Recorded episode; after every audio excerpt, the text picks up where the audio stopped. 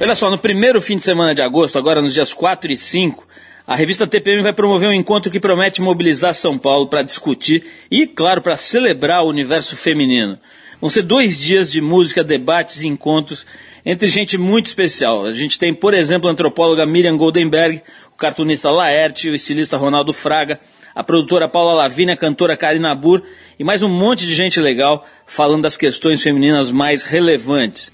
Tudo isso pretende explorar e iluminar algumas das coisas mais relevantes mesmo, as questões que não mudam né, do universo feminino, agora sob o olhar da mulher mais atual, mais contemporânea.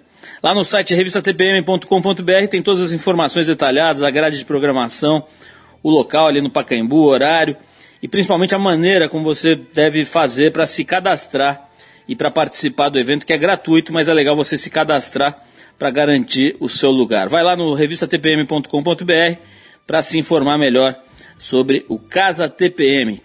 Bom, para a gente te dar um aperitivo do que vai rolar lá na Casa TPM, no programa de hoje a gente vai relembrar a entrevista que a gente fez no ano passado com o estilista Ronaldo Fraga. Ronaldo vai participar de uma mesa de debates na Casa TPM e essa mesa vai discutir o papel da moda e a libertação das tendências. O Ronaldo tem ideias e comportamentos muito interessantes e bem claros sobre esse assunto. A posição dele é muito interessante. A gente admira muito aqui na Trip, especialmente, e você vai poder conhecer melhor no programa de hoje. E claro, se você for até o Casa TPM também. Bom, vamos abrir o programa com música. A gente vai com a banda de folk norte-americana Buffalo Springfield e a linda faixa For What's Worth de 67. Depois do Buffalo Springfield tem papo com o estilista Ronaldo Fraga no Trip FM.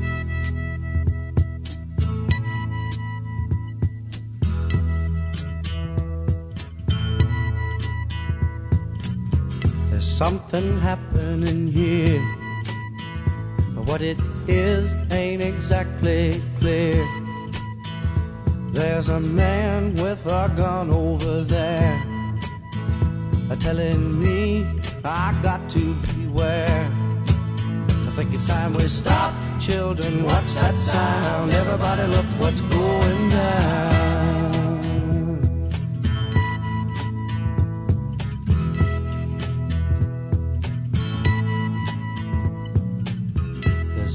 Battle lines being drawn. Nobody's right if everybody's wrong. Young people speaking their minds are getting so much resistance from behind. Time we stop. Hey, what's that sound? Everybody, look what's going down.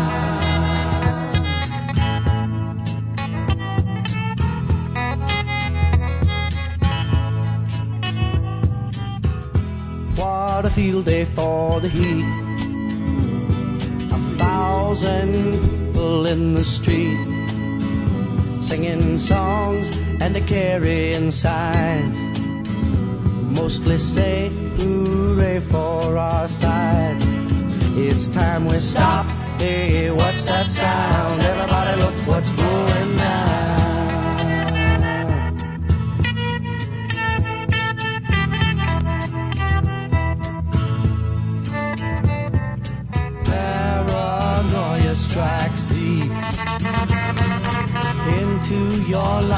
it will creep.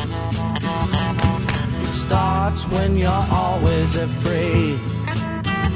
Step out of line, the man come and take you away. We better stop. Hey, what's that sound? Everybody look what's going. We better stop. Hey, what's that sound? Everybody look what's going. We better stop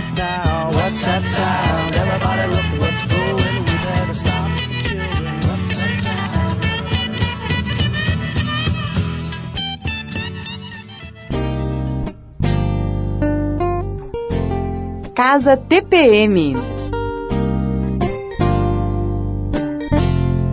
Reforçando seu compromisso com as verdadeiras questões da mulher contemporânea, a revista TPM traz um evento que vai discutir os assuntos que determinam, enriquecem e desenvolvem o universo feminino. Laerte, Maria Ribeiro, Chico Sá, Karina Burr, Ronaldo Fraga, Bob Wolfenson, entre outras personalidades, formam um mosaico relevante, inteligente, positivo, leve e bem-humorado da essência feminina. A Casa TPM vai ser montada em São Paulo nos dias 4 e 5 de agosto. O evento é gratuito e aberto ao público. Para saber mais detalhes sobre a programação e como fazer para participar, é só acessar revistatpm.com.br. A gente te espera na Casa TPM. Oi todo mundo, aqui é Karina Bu. Dia 4 de agosto eu vou fazer um show na Casa TPM. O meu show fecha noite de sábado. Mais cedo tem um monte de debate legal. Tem Laerte falando sobre o que é ser mulher hoje em dia, entre outras coisas. Vamos lá, vamos todo mundo lá que vai ser massa. Patrocínio Natura.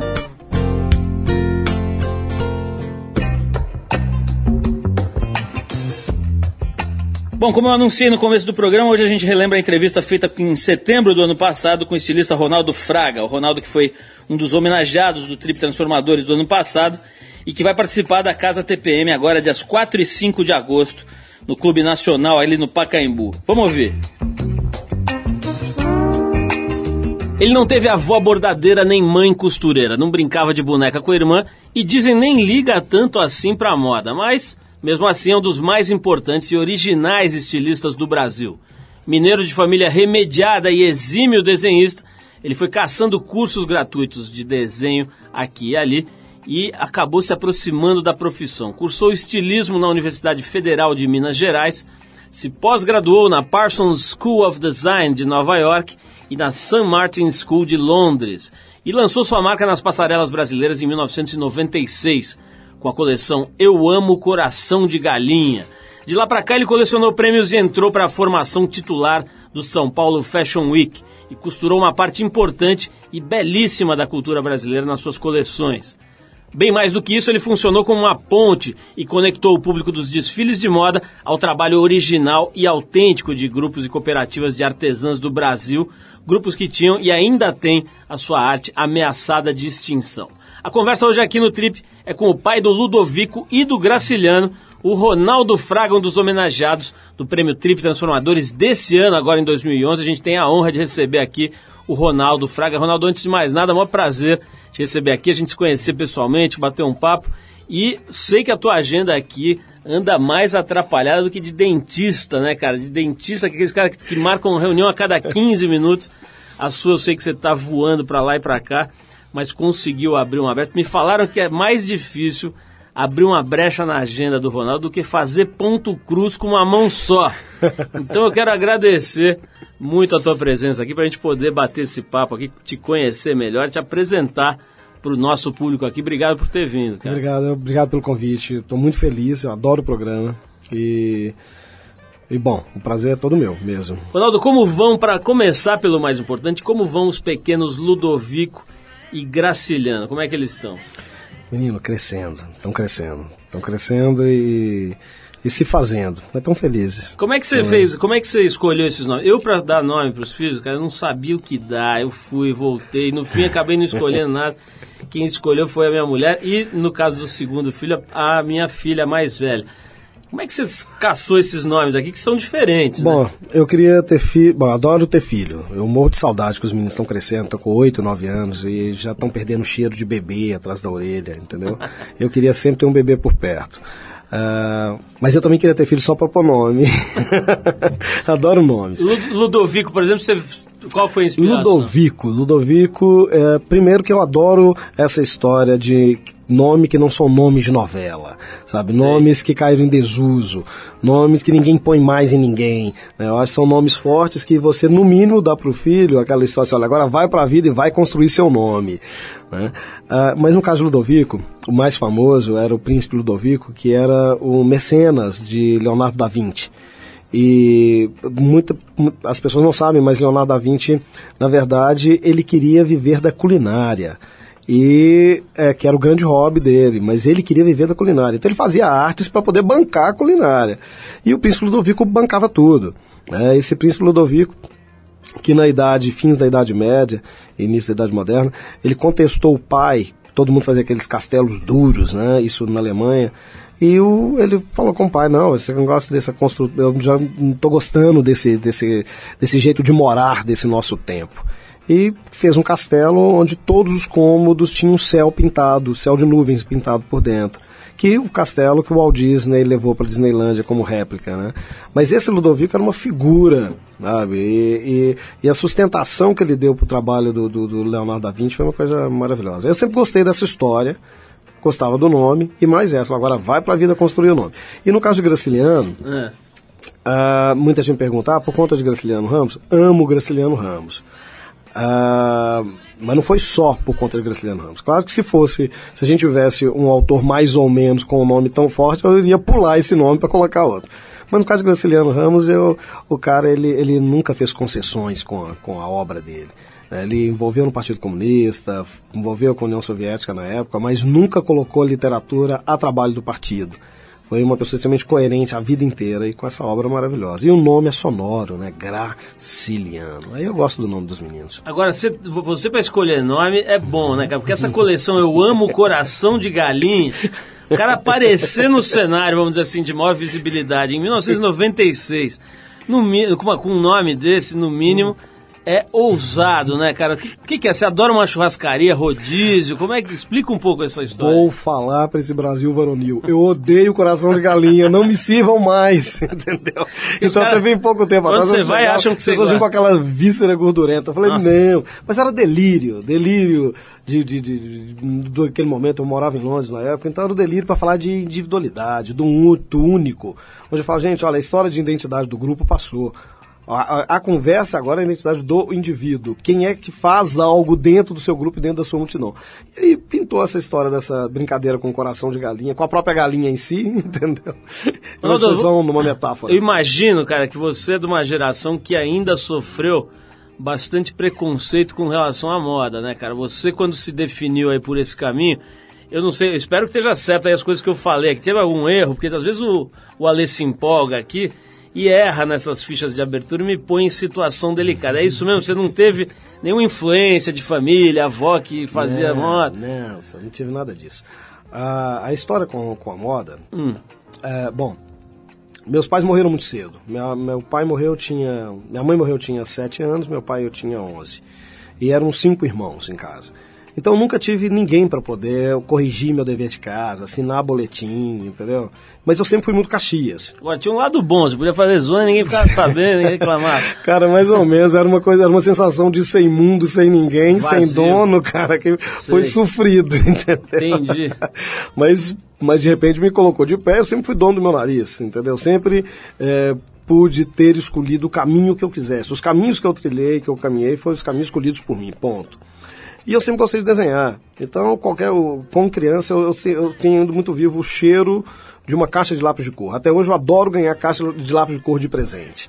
Né? Porque era muito. Hoje não, hoje é muito. Toda criança tem essas caixas de 300 lápis, mas era muito caro isso. Né? E na adolescência, com essa história de, de, de, não ter grana e tal. Então eu procurava, corria atrás de cursos de desenho, contanto que fossem gratuitos. Uhum. E numa dessa, eu fiz curso de cartazista letrista, desenhar rosca de parafuso e tal. Uh, eu encontrei com uma vizinha e ela estava indo, esperando o ônibus, com uma pasta de desenho, que ela estava indo para um curso no Senac. E era um curso de figurinista, para desenhar moda.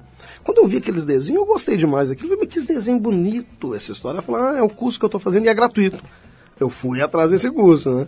E era uma coisa muito divertida, porque era um curso à noite, de dois meses, metade da turma, ah, lembrando que ano que era isso, 84, uma época que se falasse, ó, no futuro teremos, o Brasil será o país com o maior número de escolas de moda do mundo. Iam rir na sua cara, porque não existia escola de moda nem em São Paulo.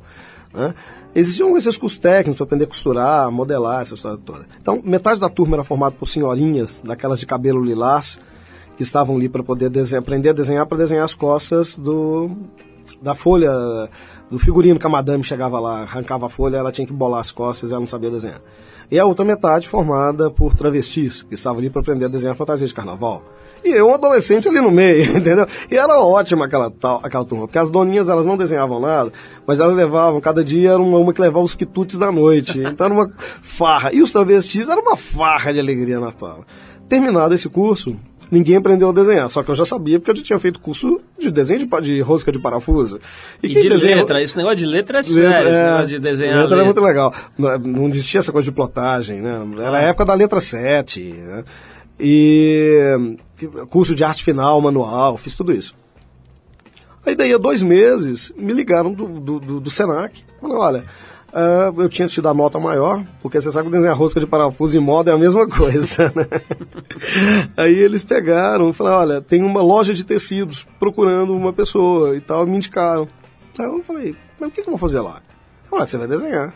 E eu tenho que pagar alguma coisa para isso? Não, é um emprego. Então foi o primeiro emprego da minha vida, entendeu? Desenhista de moda. Aí eu falei assim, gente, eu vou desenhar o dia inteiro e ainda vão me pagar por isso. Né? Claro que não foi bem assim. Foi um pesadelo, né? Porque no, quando abriu a porta da loja, era uma loja no centrão de Belo Horizonte, tinha umas 30 mulheres com rolo de tecido debaixo do braço gorda, magra, alta, baixa, querendo a roupa pro enterro, querendo a roupa pro casamento, querendo a roupa pro batismo. E eu só sabia desenhar, eu não tinha vocabulário de moda. Né? Então o que, que eu fazia?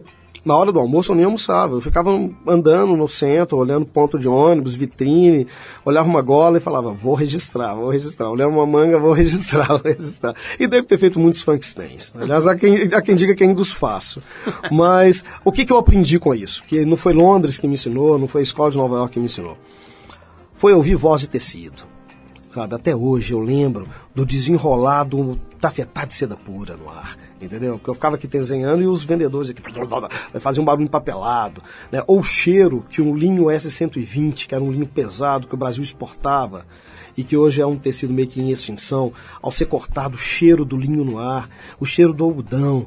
Né? Hoje, se eu conheço de composição de tecido pelo cheiro do tecido, foi dessa experiência na loja de tecidos. E uma outra coisa também que foi, eu acho que fundamental também para a minha formação e da, a minha marca no meu ofício, foi uh, o fascínio com as histórias do homem comum. Sabe? Porque nisso daí eu ouvia as histórias delas e eu ficava desenhando, começando com calma ali, meio que psicografando, que elas me dessem o um modelo que nem elas sabiam que elas queriam. Eu aprendi que a escolha da roupa é uma conquista amorosa. Uma conquista amorosa com o grupo, uma conquista amorosa com o outro, uma conquista amorosa com você mesmo e tal. Eu lembro quando eu vi aquela cena da Fernanda Montenegro escrevendo cartas lá no, no Central do Brasil, né, no meio da viagem com o menino, falei, lá, eu fazendo desenho na loja de tecidos. Era mais ou menos isso. Nós vamos falar mais sobre moda, mas eu vou querer falar com você sobre dinheiro, cara. Eu quero saber como é que um cara que perde os pais cedo, vai pra luta logo cedo, como é que o dinheiro, que, que tipo de referência, de relação você tem com bufunfa, ou como diz Arthur Veríssimo, com tutu. E não é o tutu mineiro, não, é a bufunfa, a mesma verba. Mas a gente, vai, a, gente vai, a gente vai fazer uma pausinha aqui para tocar um projeto paralelo daquela banda New Wave famosa dos anos, acho que 80, né? 70 ainda? 70, né? 70, 80, banda Divo, que chama-se Wipeouters. Eles misturam punk rock com surf music. Apesar dos membros da banda dizerem que esse projeto é de antes da formação do Divo, a verdade parece que é que, que eles só lançaram um disco com esse nome, Wipeouters, em 2001. Chama-se Pity Wang, alguma coisa assim. Desse disco a gente separou a ótima Twist and Lounge. Depois desse som aí do Divo vestido de Wipeouters, a gente volta com o mago da moda Ronaldo Fraga falando se ele guarda dinheiro debaixo do colchão, se ele tem bolsos falsos nas suas calças para guardar euros ou se a relação dele com o dinheiro é outra. Vamos ouvir o iPauta e a gente já volta com Ronaldo Fraga hoje aqui no Trip FM.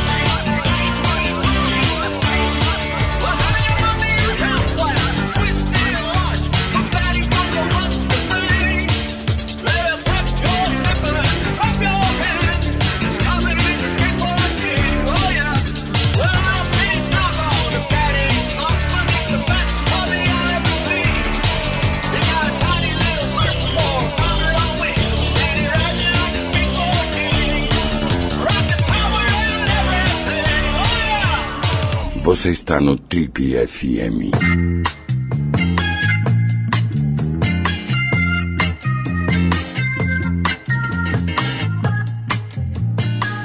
Legal, estamos de volta hoje conversando com Ronaldo Fraga aqui no Trip FM. Se você perdeu a primeira parte da entrevista, vai lá no trip.com.br. A gente tem essa entrevista na íntegra e todas as entrevistas feitas nos últimos 10 anos aqui no programa você pode baixar e ouvir à vontade a hora que você quiser. Pode ouvir andando, pegando trem, ônibus, viajando, enfim, tem lá um monte de coisa legal.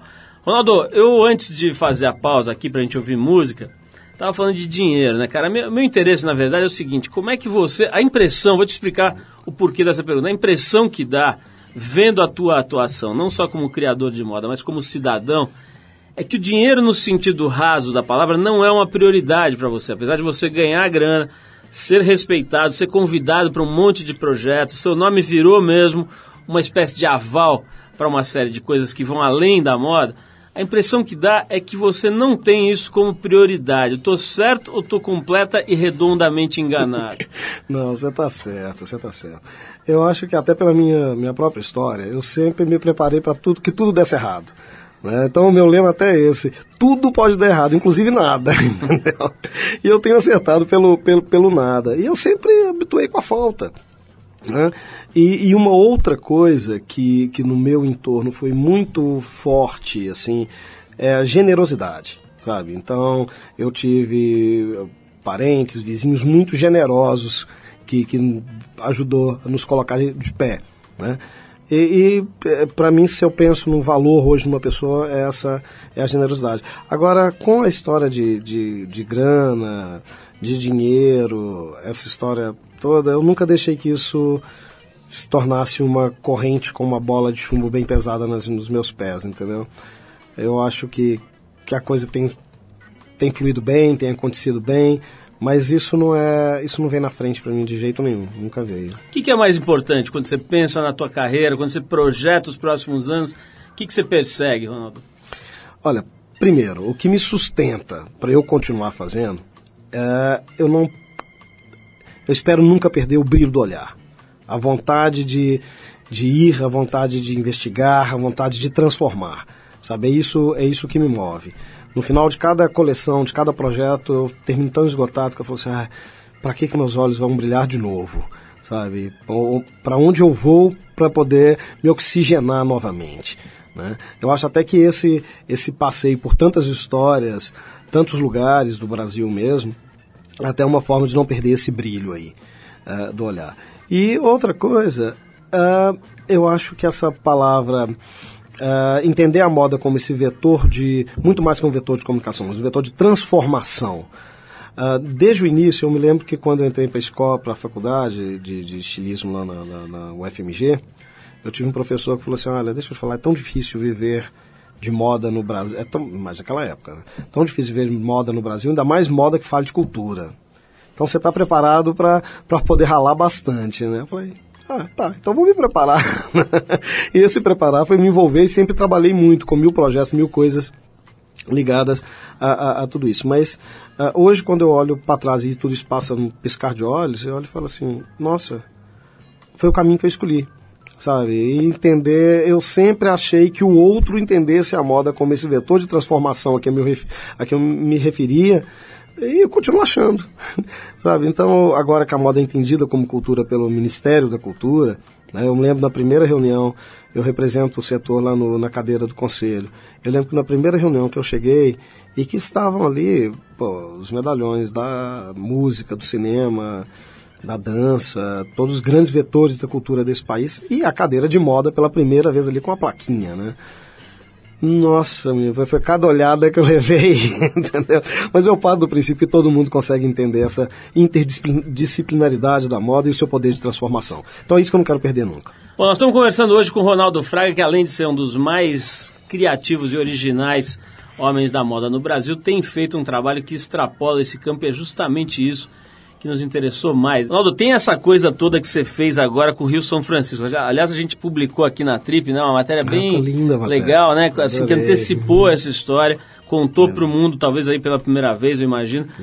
dessa tua, desse teu mergulho vamos dizer, entre aspas, né? Esse teu mergulho, entre aspas não, porque você deve ter mergulhado bastante também no Rio São Literalmente, Francisco. né? Literalmente. Mas eu vou fazer uma homenagem a essa tua, a esse teu mergulho aqui no Rio São Francisco, tocando uma música do Al Green, que é um dos mais talentosos e importantes cantores de soul music lá dos Estados Unidos. A gente separou aqui a faixa Take Me to the River, do Al Green, lançado em 74, naquele disco Al Green Explores Your Mind. Levaram lá, alguém levou, eu queria saber quem levou o Ronaldo Fraga para o Rio São Francisco, mas a gente separou essa música, é Me Leve para o Rio, Take Me to the River, do Al Green, para homenagear esse mergulho do Ronaldo, não só no Rio São Francisco, mas na cultura brasileira. Levou, tem levado a cultura brasileira de verdade para além dos limites, né? extrapolando os limites que ela geralmente, nos quais ela geralmente está contida, usando a ferramenta da moda. Vamos ouvir o Al Green e a gente já volta para conversar mais com Ronaldo Fraga. Vamos lá.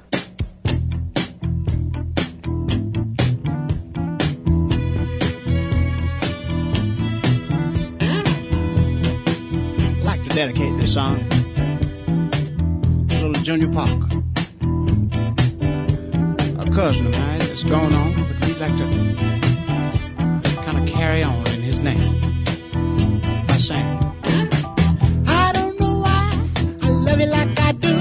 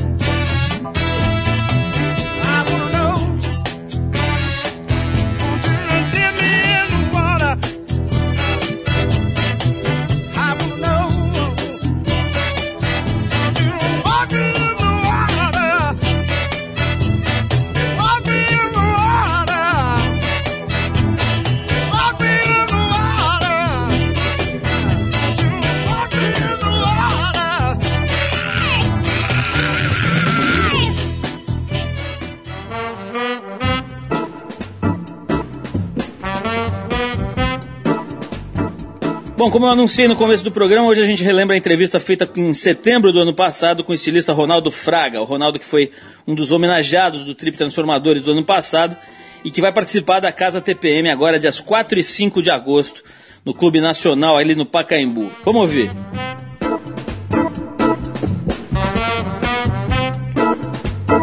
Legal, estamos de volta. Esse é o programa de rádio da revista Trip. Hoje conversando com essa fera da moda, Ronaldo Fraga, o homem que transpôs os limites da moda. Ronaldo, eu tô falando isso, mas não é mentira, né, cara? Você realmente usou, vamos dizer, no melhor sentido da palavra, a moda, como uma espécie de, de plataforma, né, para voar mais.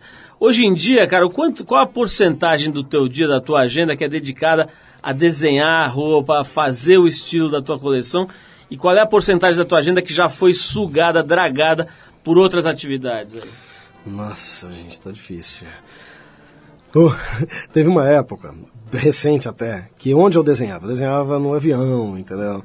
Uh, no aeroporto e tal. Nem isso tá dando mais. Outro dia eu sentei assim, aí num, nas cadeiras eu estava dividindo com dois, tipo, advogados associados, sabe, senhores de terno, assim. Aí comecei a desenhar, eles olharam e falaram assim, já é a próxima coleção? Eu pensei, ai meu Deus, que... falei, se olhe, cara, você é um senhor dessa idade interessado em próxima coleção? Que conversa é essa?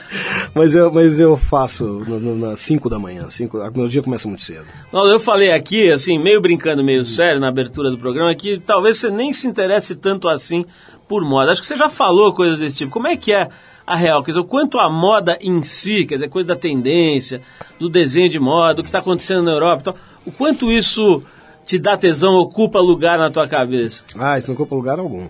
O que eu gosto da moda e que, que, eu, que é um conceito que eu, que eu sempre tenho dito bastante, o que, que é moda? A moda é uma interpretação de um texto, um contexto antropológico, antropofágico, uh, histórico, cultural e econômico. Daí a grande dificuldade das pessoas entenderem a, as possibilidades da moda uh, em estabelecer diálogo com outras frentes. Tem uma outra face da moda também que eu acho muito interessante, é o gosto do brasileiro por moda. Quer dizer, num país onde se lê muito pouco, todo mundo para na televisão diante de um desfile de moda. Todas as classes, ambos os sexos. Né?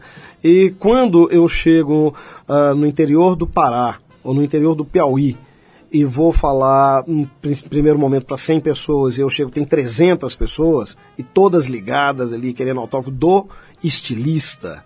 Gente, essa tribuna tem que ser aproveitada de uma outra forma sabe? Ou pelo menos aquela coisa que, que eu brinco sempre, ah, pô, meus filhos no futuro, daqui a 30 anos, 40 anos, vão perguntar para ele, o que, que seu pai foi? Ah, foi estilista, entendeu? Mas tudo bem. Eu, eu, eu, acho que, que é porque é muito chato. Eu acho que essa, essa história de lançar uma coleção, correr atrás da tendência, lançar outra coleção, correr atrás do que vai usar, só isso é muito chato.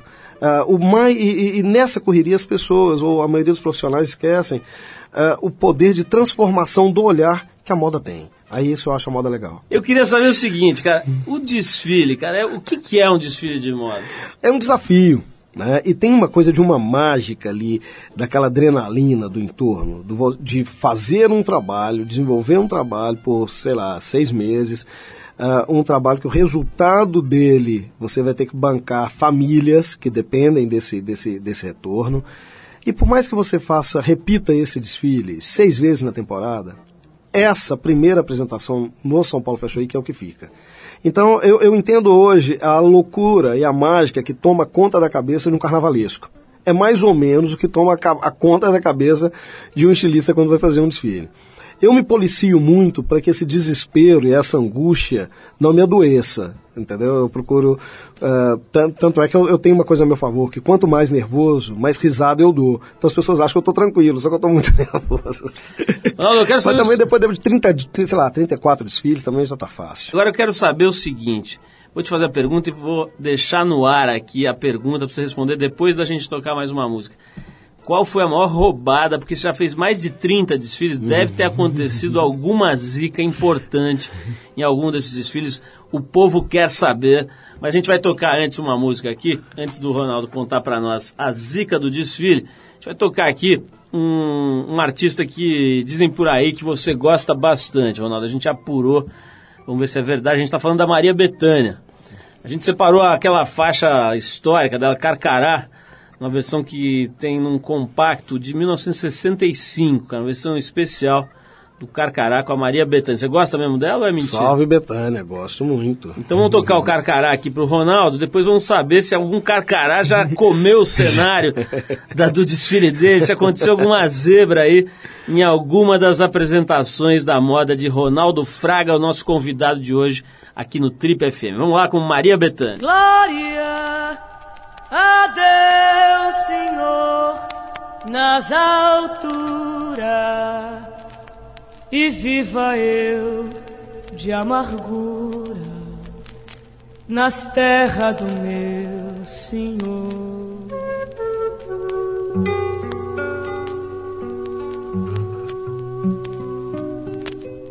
Carcará, pega, mata e come. Carcará, vai morrer de fome. Carcará, mais coragem do que homem. Carcará, pega, mata e come. Carcará,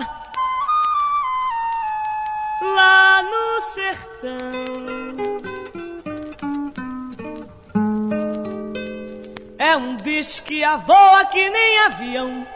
É um pássaro malvado, tem o bico volteado que nem gavião.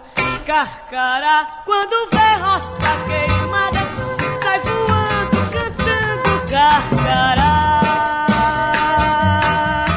Vai fazer sua caçada. Carcará,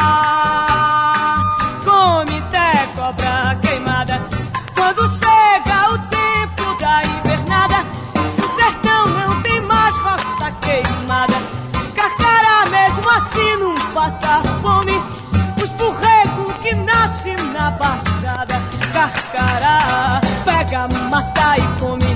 Carcará, não vai morrer de fome. Carcará, mais coragem do que homem. Carcará, pega, mata e come.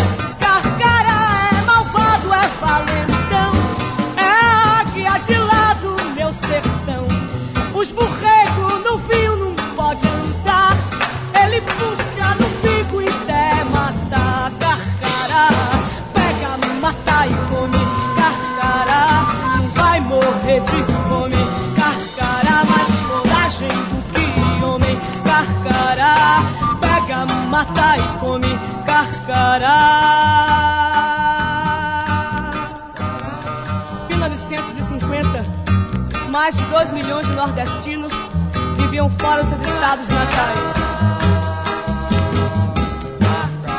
10% da população do Ceará emigrou. 13% do Piauí. 15% da Bahia.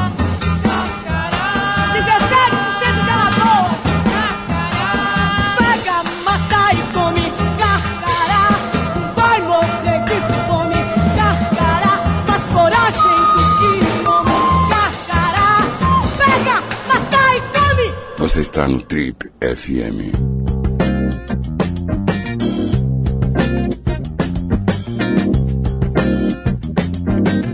Legal, pessoal, estamos de volta hoje conversando com Ronaldo Fraga, um homem que faz moda e que faz muito mais do que moda. Ronaldo, a pergunta ficou no ar, várias pessoas aqui estão me chamando no Twitter querendo saber. Roubadas na passarela, que a gente vê, modelo tropeçando já virou normal e tal. Mas teve alguma situação punk assim, cara? Já aconteceu alguma zebra feia num desfile? Ah, cara, teve. Teve um desfile que foi janeiro de 2002, pós 11 de setembro, né? O mundo estava ainda inebriado com aquilo, com o impacto do 11 de setembro. E, eh, bom, eu, como todo mundo, tínhamos a certeza que ali era uma virada de página histórica. A gente mudou tudo, sabe? Temos que fazer de um jeito novo as velhas coisas. O que, que é isso, né? Ah, e eu- muita gente, o mundo inteiro, o mundo da moda inteiro, resolveu ah, lá fora, é, terminava desfiles, modelos vestidos de branco, escrito paz, paz aqui, paz. Eu falei, gente, mas tá tudo errado, não tem que pedir paz não, nós temos que aproveitar essa deixa, entendeu? Não tem nada de paz, não é o momento de paz, é, é outra história. E aí eu fui criei uma história ali para aquele pro tema daquela coleção daquele ano, que é o corpo cansado de ser subjugado pela roupa, resolveu abandonar a roupa sem volume. Falou, não, cansei, cansei de ter que ter o quadril que você exige, o busto que você exige, eu vou embora, então fica sem esse volume. Cara, eu gastei uma baba, foi uma passarela que era uma estrutura de ferro pesada, como se fosse um, um trilho de carne, né, com, com os bonecos pendurados. E numa época que eu guardei um sigilo, ninguém sabia o que, que era. Se o evento me pedia lista de casting, eu colocava lá meus parentes cara de pau, porque era tudo modelo, os modelos eram chapas, bonecos de madeira. Claro que eles ficaram putíssimos quando chegaram e viram que era uma coisa gigantesca que foi montada, pesadíssima. E começou o problema na montagem já, porque foi na época do apagão. Então o transformador da Bienal não dava conta, tinha que ligar o transformador para que essa história funcionasse.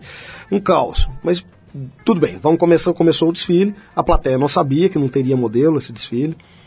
E era uma trilha só de caixinhas de música, aquela coisa que começa bonitinho, né? Uma caixinha de música, depois aquele vira ensurdecedor, música de realismo, no final você tem ódio daquilo, né?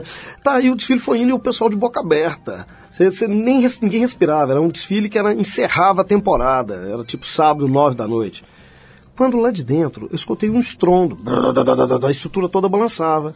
Aí eu cheguei perto do engenheiro, que é um senhorzinho lá, lá de Minas que fez a história, e falei assim: o que está acontecendo? Tá parando? Ele olhou para mim e falou assim: tá. Eu falei: como está parando? Isso no meio do desfile. Por quê? Testamos lá em Minas, só que era uma coleção de inverno. E um detalhe que nós não pensamos Ninguém pensou na roupa, né? E como eram roupas de inverno, eram casacos, eram Peso. botas e tal, pesou e destabilizou a estrutura do trilho.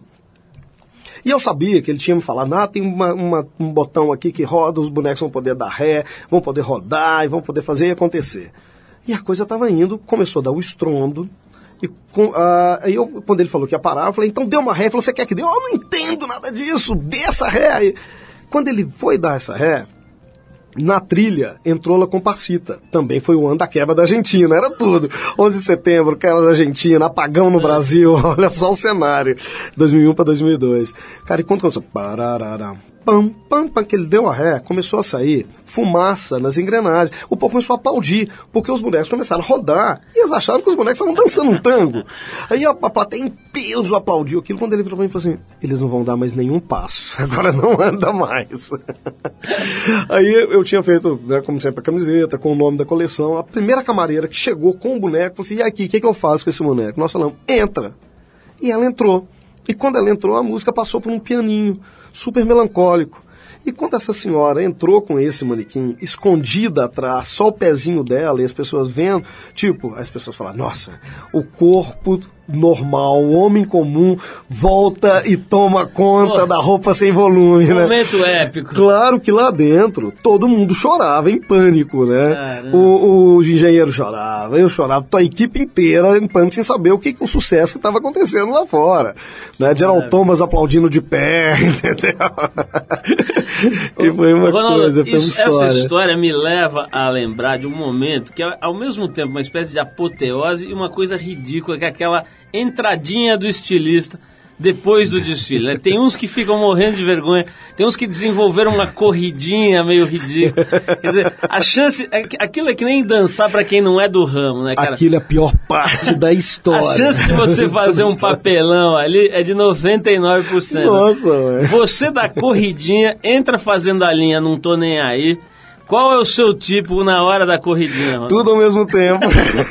então, como, como o espaço é longo, um pedaço eu corro, outro pedaço eu finjo que não tá nem aí, outro pedaço eu faço cara de blazer, outra eu tenho vontade de chorar, e outra uma cara de o que, que eu tô fazendo aqui. Não, entendeu? porque além de Mistura tudo tem aquele choque, né? Porque você, em geral são figuras delgadas ali, aqueles modelos de E entra o 1,90m. gordinho. Aí entra um baixinho, entra uma, uma mulher, no caso das mulheres, entra lá uma mulher mais normal e fica aquela situação confusa.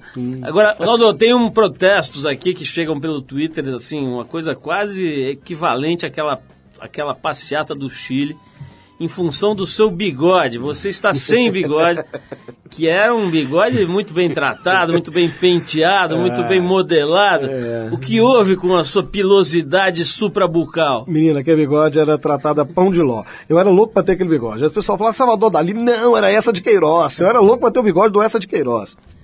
E aí um dia, numa dessas viagens pra um lugar desse, minha barba foi crescendo, o bigode apareceu. Aí eu falei, eu não sabia que tinha esse bigode. E vim tratando ele com muito carinho. Aí, uma ocasião, eu estava esperando num desses, dessas esperas intermitentes em Guarulhos, eu fui fazer um, fui ao barbeiro e invariavelmente eu dormi. E quando eu acordei, o cara tinha cortado as pontas, virou um bigode de tiozinhos, é uma coisa assim.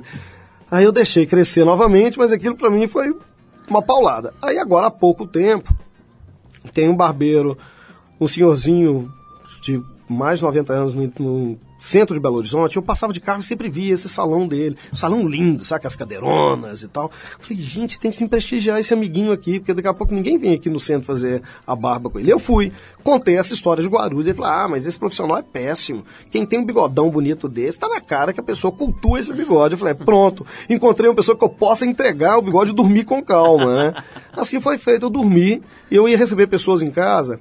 Cara, eu, eu tô vendo ele puxando e tal, saí, paguei, fui embora, recebi as pessoas, teve uma festa em casa. Quando eu fui dormir, que eu olhei no, no, no espelho, eu tinha uma, um bigode um lado imenso e outro lado ele cortou. Ele, ele errou e não tirou o outro lado, entendeu? Pô, mas Por isso aí deve ter sido igual aquele desfile. Mas Acharam sei que era... rindo assim. Deve ter sido igual aquele desfile que deu tudo errado e acharam que era uma criação incrível. Cara, todo mundo achou que a proposta era essa. vendo? Tipo assim, esse cara agora não bastou duas pontas, agora ele quer uma ponta pra um lado só. Aí eu falei, não, deixa eu tirar pra ver se nasce um outro bigode agora. Nossa, você já fez uma, uma revelação incrível aqui que o Da Vinci, na verdade, só queria cozinhar. Agora, eu, eu tô lendo um negócio aqui que eu não sabia, queria saber se você confirma, que o Drummond, cara, Carlos Drummond de Andrade, era bastante ligado e interessado em moda. Você sabia disso? Sabia demais a conta. Como, como assim? Conte-me sobre isso. Drummond tem uma. As pessoas falam assim, "Ah, coleção de moda inspirada em Drummond. O que, que é isso? Como esperar? Moda numa figura que parece que já nasceu velho, né? Que você tem a sensação que o Drummond já nasceu naquela estátua, estátua lá do Rio, né? Parece É. que ele nasceu ali já. E uma figura que usou quatro cores somente a vida inteira. Bom, ele tem uma coisa que é fundamental para um profissional de moda, que ele foi o grande observador do tempo pela literatura.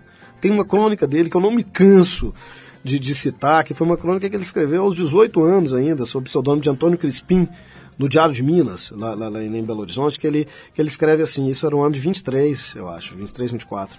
1924, e ele fala assim: nessa estação a moda nos traz péssimas notícias. Tudo ele falava de moda, sempre ele enfiava a moda na história, até a morte.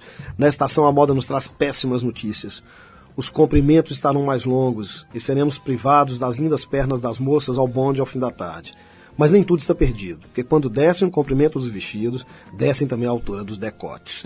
né? e, e a moda é, é isso, se está usando longo, o decote é V. Se está usando curto, o decote é ombro a ombro. Se está usando preto e branco, aguarde, vai vir uma explosão de cores daqui a pouco. Então, assim, nem precisa você ficar muito ligado à tendência, para esse, esse vai e volta. É fácil você decifrar isso. Agora, você entender onde que está o ponto de diálogo com o seu tempo, aí é, o grande, é a grande dificuldade.